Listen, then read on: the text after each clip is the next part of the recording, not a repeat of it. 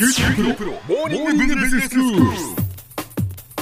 今日の講師は九州大学ビジネススクールで世界の経営環境の変化について研究なさっている村藤勲先生です。よろしくお願いします。よろしくお願いします。先生今日はどういうお話でしょうか？今日はね、中国の習近平政権が長期化しそうだという話なんですけれども、はい。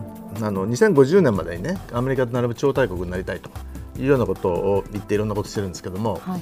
まあアメリカと結構揉め始めてて、ええで何が揉めてるかっていうと、アメリカに対して3752億ドルの黒字を持ってるんですよ。まあ40兆円くらい中国が黒字だと。中国が貿易黒字を持ってるってことですね。まあ貿易だけじゃなくてね、はい。あのサービスとかいろんなものあるんですけど、うん。まあまあ黒字なんですよ。ええとんでもない黒字なんで,、はで中国としてもちょっとやっぱりアメリカの輸入を増やしてあげなきゃいけないだろうと。いうことでいろいろしてはいるんですけれども、ええ。アメリカとしてはねやってはもらうんだけどすぐは信じられないと。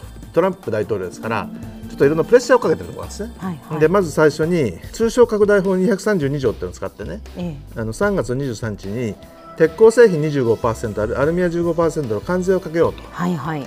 で中国はちょっと待てと、うん輸入はしようと思ってるけど、戦ってくるんだったらうちも黙ってはいないぞとうん。いうことで、豚肉だとか、ワインだとかね中国がアメリカから輸入する場合に関税かけるぞと。はい。いうふうにちょっとジャブを打ったんですね、はい。そしたらアメリカが今度あの通商法301条ってのがあるんですけども、え1300項目。これあの中国があの国家戦略としてね中国製造2025っていうね山のように発展させたいあの IT ハイテク関係のね、はい。ものを発表してるんですけどそれをあの狙った形でねえー1300項目に関税をかけるといううふうんに言ったんですね、はい。そしたらその翌日に中国がそんなことするんだったらうちも黙ってないと言ってその大豆だとか牛肉だとかね自動車だとか飛行機をアメリカから輸入する場合に関税かけると。お互いだからもう関税かけるもうそんなんだったら関税かけるよっていうそういう感じになってますよね。あのね、通商拡大法だとかそれに対する中国の報復はもう、まあ、始まってる話でねで通商法301条のあの1300項目っていうのは、え中国の出方を待ったりねアメリカ国内だとかあの他の国のが何ていうかみたいなことを見ながらね、6月くらいに決めるかと。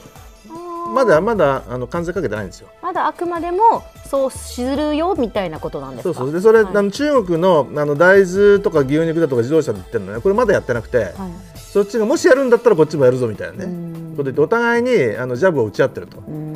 だ最初のその通商拡大法はもう始まってるんですけども、ええ通商法の話はこれからやるぞというふうに言ってるだけなんですよ。はい。であの2つのあの大国がね本当に貿易戦争しちゃったら大変なことになるんでね。多分あのそれなりの対応がされてね、ええ。あの本当の貿易戦争にはならないだろうっていう見方が、まあ、あのマジョリティなんですけどはい。でも、まあ、お二人のことですからね。何がどうどうなるかよくわからないと。うん。ウォッチが必要だという状況ですね。はいで習近平さんは、ええあの国内的にも大変なことになってるね。はいこの間党大会でね2020年に小康社会2035年に現代化強国2050年にアメリカと並ぶ超大国だというあのことを言ってたんですけども、全人代っていうあの国のいろんなものを決めることになってねはいはいであの2期目の国家主席になったんですよ。うんこれまではあの中国の憲法の中でね国家主席は2期目まででおしまいとはい。いうことになってたんですけど、うん。任期が撤廃されちゃったんですよ。はい。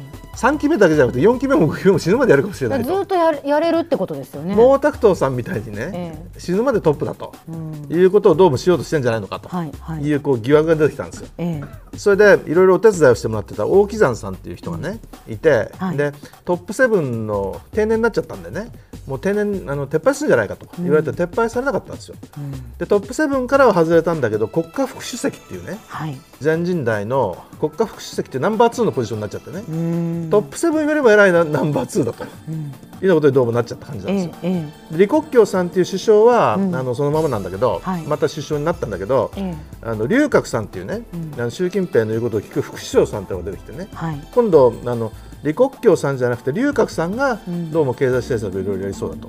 いう状況になってきたと。であの軍事警察なんかもね、ええ。この間あの中国の軍っていうのは国の軍じゃなくて、ええ。共産党の軍だと。はい。いうことをあの申し上げたと思うんですけど、うん。今までねテロ対策をやるあの武警っていうのがあったんですけどもこれあの、えー政府の国務院とねそれからその中央軍事委員会っていう党の組織と両方にリポートしたんですけど、はい。もう国民はいいと、うん。軍にリポートを一本化するとほいう話になってね、はい。それから海事局っていうあの領海警備なんかやるところも公安省っていう国民の一部、うんあの政府にいろいろあのこうしますよというようなことを言ってたんだけどそうじゃなくて武警の傘下に入ると、うん。いうことでその武警も海警局もテロ対策だとか領海警備をやるところが全部軍の支配下に入ったと。いうことで軍との連携がこれからね図られるようになると。いうことで、まあ、尖閣あたりで揉めてるとね、ええ。軍が出てくるというような体制になるかもしれないということなんですね。はい。でアメリカと並ぶ世界の超大国になろうとしている中国としてはね、ええ。まだあの軍事のその予算なんてのはアメリカの3分の1もないんですけど、でもう日本の3倍以上なんですよ。で富国強兵っていうね昔なんか明治政府が言ってたような、うん。あの言葉を並べてねはい。一帯一路ええっていう、まあ、あの陸のシルクロード海は南シナ海インド洋から地中海へ抜けてヨーロッパへ行くと。はい。いうようなそのルートうん。を、あの建設すると、ええ。連ええ沿線に70カ国あるんですよ。そうするとその民間利用だけじゃなくて軍事利用にそれを使うとかね。う、ん。であのお金貸してなんかインフラ作ったりするんでね。はい。返せなかったらじゃあその港いただきますとかねその道路橋空港いただきますみたいな形でね、中国のあの支配エリアがどんどん広がってきてるという状況なんですね。はい。それで、まあ、ずいぶんあの2桁成長からはずいぶん下がってきてるんですけどもそれでも去年えー2017年6.5%前後の成長目標で6.9%実際成長したと、で今年もまあ6.5%前後の成長を予定していると。いうような状況ですね。では先生今日のまとめをお願いします。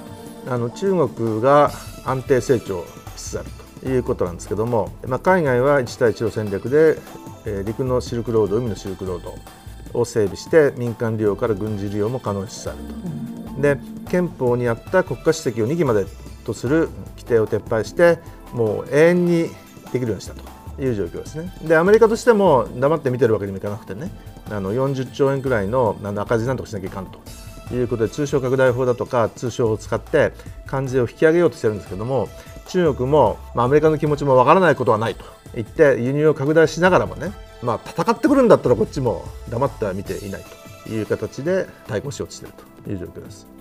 今日の講師は九州大学ビジネススクールで世界の経営環境の変化について研究なさっている村藤勲先生でしたどうもありがとうございましたありがとうございました。